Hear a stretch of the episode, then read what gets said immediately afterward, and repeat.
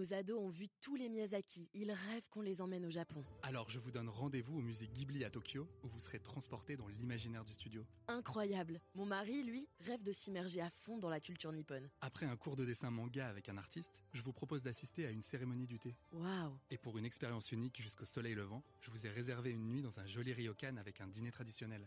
Je nous y vois déjà. Avec Marco Vasco, ne rêvez plus, vivez votre voyage l'esprit libre. Au rendez-vous sur marcovasco.fr pour imaginer votre prochain voyage sur mesure.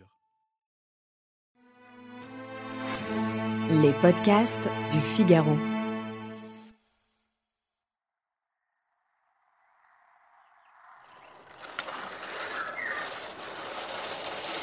J'ai tiré les rideaux pour effacer les reflets du soleil sur la télé. Je me suis préparé un bol de glace à la vanille avec de la confiture d'abricot. Je laisse fondre, l'une se mêler à l'autre, il faut faire mijoter à température ambiante. Je surveille le chat qui ne serait pas contre y fourrer le museau. La vie, quoi. 12 ans. Seul à la maison, l'été. 12 ans. La liberté. Une glace. Le Tour de France.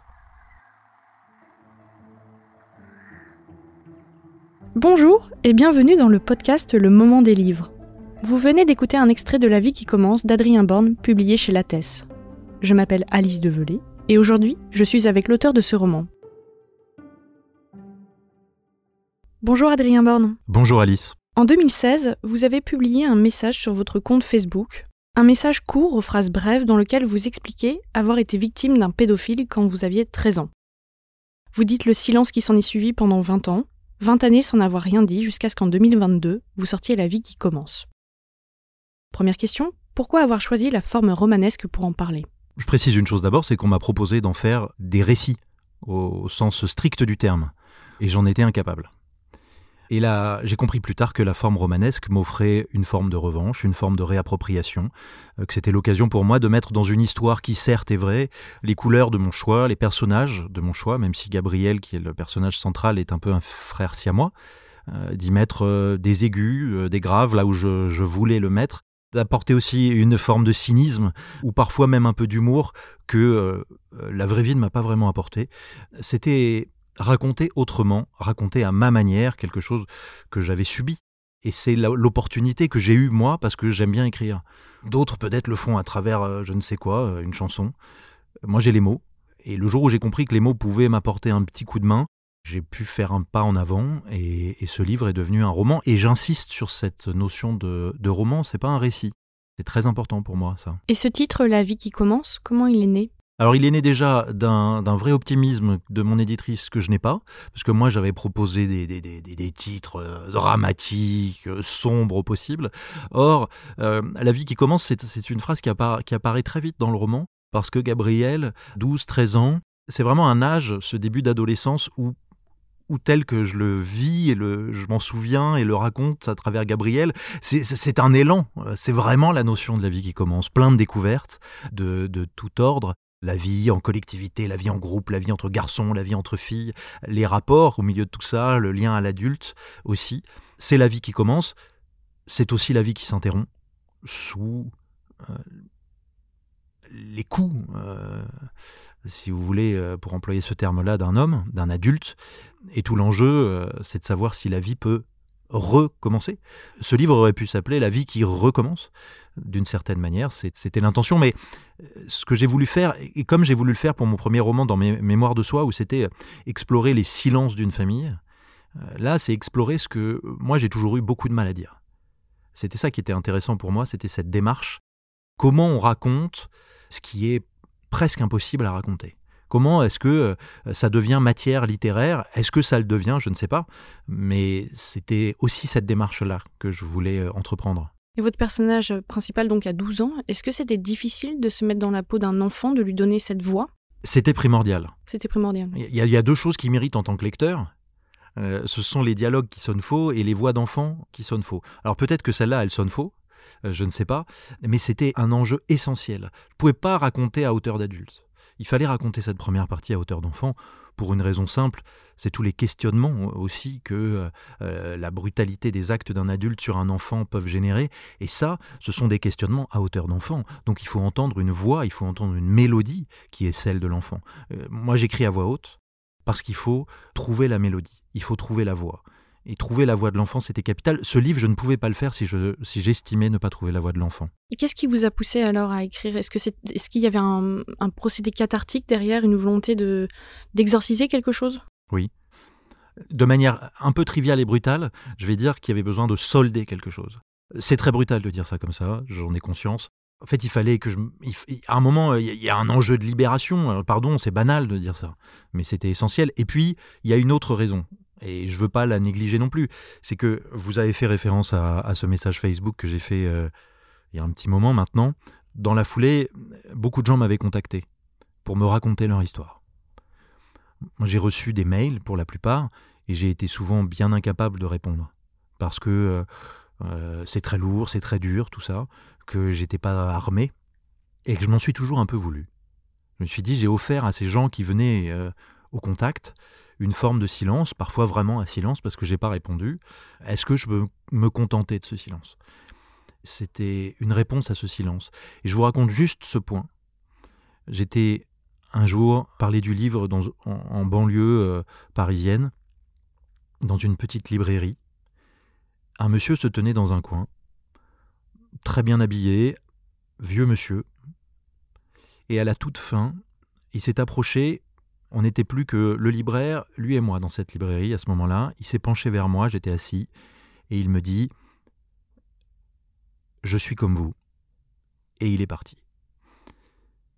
Je, ne sais pas si ce monsieur a eu beaucoup l'occasion de parler de ce qui lui était arrivé enfant, mais j'ai eu le sentiment, peut-être, de ne pas être tout à fait inutile à ce moment-là puisqu'il fallait trouver les mots et vous aviez vous avez trouvé les mots dans ce livre. Et hum, tout à l'heure, vous évoquiez le mot indicible, vous, vous avez employé ce mot-là, et l'indicible, c'est sûrement le plus grand sujet de la littérature. Alors, question là encore difficile, quel livre incarne pour vous l'indicible? Ça dépend comment on l'entend. Euh, Primo Levi, sans doute, exprime une forme d'indicible, mais c'est banal ce que je vais vous dire là euh, quand je vous dis ça. En tous les cas, le livre qui vous a euh, euh, qui vous a parlé par, euh, par ses mots, par sa capacité à, à, mettre des mots sur des choses peut-être euh, qui n'en avaient pas ou qui étaient tellement difficiles de trouver les bons mots que là vous vous êtes dit waouh, il a réussi à trouver les mots. Je vais vous répondre un peu à côté avec un livre qui est un livre très important pour moi et vous allez comprendre pourquoi je vous dis ça. C'est Le Maître et Marguerite, Bulgakov. Et je vous parle de Bulgakov on pourrait parler de Satan qui se promène dans Moscou, etc. Il y, a, des vertus littéraires. Mais pour un point qui est hors champ, hors cadre, Bulgakov, il écrit ce livre pendant 13 ans, sans qu'il soit jamais publié. Parce que Staline euh, l'empêche de publier. Il est soumis à la censure. Et il l'écrit jusqu'à épuisement, puisque jusqu'à ce qu'il dicte à la fin à son épouse des modifications de ce livre, etc. Et, et pour moi, parce que c'est d'une subtilité infinie, Le Maître et Marguerite, il écrit l'indicible à travers un esprit de satire très puissant. Je trouve qu'il y a là quelque chose de fondamental dans, le, dans la démarche. Et c'est ce que je retiens, c'est la réponse que je vous fais. Pardon, euh, je voudrais peut-être que c'est un peu à côté. Et pour moi, c'est une forme d'indicible que de se dire j'écris sans relâche en sachant que jamais je ne serai lu. Euh, peut-être que c'est la démarche ultime de l'écrivain euh, et qui s'attaque là au passage encore une fois, un pouvoir totalitaire. Après, euh, il y a mille déclinaisons possibles. Mais c'est la euh, vôtre. Et, c'est la mienne aujourd'hui. Demain, ce sera peut-être une autre. Quel est euh, votre livre de chevet? Mon livre de chevet, c'est Victor Hugo. Enfin, c'est Victor Hugo. Ce, n'est pas un livre, hein, Victor Hugo. c'est L'homme qui rit. L'homme qui rit, Victor Hugo, parce que on peut l'ouvrir, en tout cas c'est ce que je fais à n'importe quelle page, c'est boursouflé c'est d'un volume, c'est d'une densité. Tout ce que je ne sais pas faire, alors évidemment je ne me compare pas à Victor Hugo, c'est extraordinaire. Il y a tout là-dedans. Avec Gwynplaine, Ursu, Dea et compagnie? Il y a, tout là-dedans. Il y a le trop, tout le temps, mais il y a un récit très structuré, il y a, une tension, il y a, il y a de la vigueur, enfin, je sais pas, c'est c'est démoniaque. Je pense que je pense que Victor Hugo est possédé à ce moment-là quand il écrit L'homme qui rit. Et pour moi, il y a une forme de référence ultime. C'est comme ça que je vois un livre de chevet. Et c'est pas forcément une approche très émotionnelle. Euh, je le vois comme quelque chose de, presque technique. Mais comment faisait-il? Comment faisait-il? Quel livre vous a fait pleurer? La, vie devant soi. Dans le métro. J'ai pleuré dans le métro. Euh, je me souviens très bien. Enfin, c'était pas le métro, c'était même le RER A. Je rentrais chez moi. Et quand je l'ai refermé, j'ai eu envie de le donner à la personne qui était en face de moi. Mais vous l'avez fait? Non. non, euh, parce que je me suis dit, euh, il va me prendre pour un fou. Mais c'est très rare de ressentir des émotions en lisant, je trouve. Enfin, je veux dire, non, pardon, je reformule. Des émotions extrêmes. Euh, C'est quand même, j'ai rarement pleuré en lisant un livre. Mais là, euh, Romain Gary, La vie devant soi, oui. Quel livre vous a fait rire? Alors là, je vais être très franc. Euh, j'ai pas souvenir d'avoir beaucoup ri à travers mes lectures, mais je sais pourquoi. C'est parce que ça m'intéresse pas. Je sais pas, c'est pas, c'est pas une émotion que j'ai envie de ressentir. En revanche, j'adore le cynisme. Et j'adore, de ce point de vue-là, c'est pour ça que je suis très. euh, Il y a un, un- un roman récent, euh, Marie Pourchet, Feu, qui vient de sortir en poche, je crois Sacré cynisme là pour le coup. hyper cynisme, j'adore. Je- je- c'est irrésistible. Et je pourrais parler de Reka Street, euh, de MacLiam Wilson, où on, on suit des personnages. Là aussi, c'est d'un cynisme extraordinaire. C'est c'est pas limitatif, hein, le cynisme. C'est pas, euh, c'est pas une barrière. Au contraire, ça ouvre des perspectives incroyables. Et j'adore ça. Mais ça, j'adore. Et c'est mon équivalent du rire, si vous voulez, d'une certaine manière. Quel livre vous a fait aimer lire? C'est une nouvelle de Julio Cortázar, argentin, euh, qui s'appelle Graffiti. En fait, ce qui m'a donné envie de lire, ce sont les nouvelles. Voilà, Euh, en général. Et ça, c'est une nouvelle. Quelques, elle, fait moins de dix pages.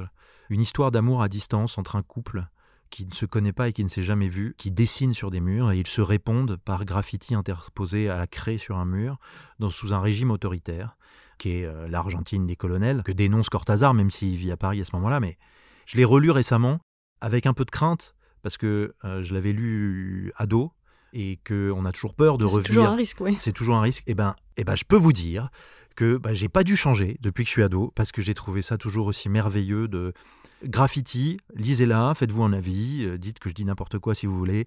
Je me suis dit, voilà ce qu'on peut déployer d'intensité à travers l'écriture.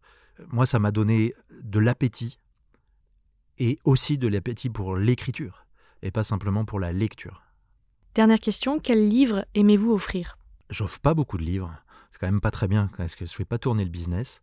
Mais il m'est arrivé souvent, enfin à quelques reprises, d'offrir du Manchette, dont je parle souvent, je sais. Jean-Patrick Manchette, auteur de polar dans les années 80. Il en a fait 12, euh, je crois. Puis il s'est arrêté un jour. La position du tireur couché, euh, notamment, ça a été adapté parfois au cinéma. C'était nul, mais les livres sont super. Je parlais de cynisme tout à l'heure. On y est. C'est du roman noir. On se fiche éperdument de savoir qui est le coupable de l'affaire. C'est pas l'enjeu. Mais ça, ça se partage très facilement. Et j'ai pris beaucoup de plaisir à découvrir Manchette. J'adore ce type. Je trouve que ça serait dommage de ne pas tenter le coup avec d'autres. Donc, euh, j'ai pas eu de retour sur ce cadeau. Euh, depuis, c'est des gens qui ne m'adressent plus la parole. Non, je, je plaisante. Mais voilà, j'y suis, euh, j'y suis attaché. Et je pense que c'est ça la démarche quand on offre un livre. C'est quelque chose qu'on aime, évidemment. Je rappelle que vous êtes l'auteur de La vie qui commence. Merci Adrien Borne. Merci, Alice. Merci de nous avoir écoutés. Cet épisode a été monté par Astrid Landon. Louis Chabin était à la prise de son. Vous pouvez retrouver tous nos podcasts sur lefigaro.fr et sur vos plateformes d'écoute préférées. À bientôt!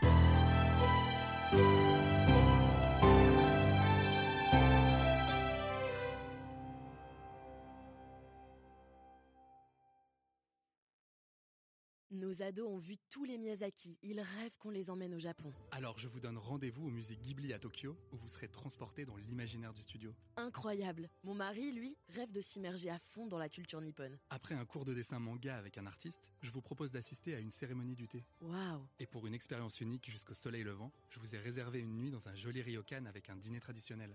Je nous y vois déjà. Avec Marco Vasco, ne rêvez plus, vivez votre voyage l'esprit libre. Au rendez-vous sur marcovasco.fr pour imaginer votre prochain voyage sur mesure.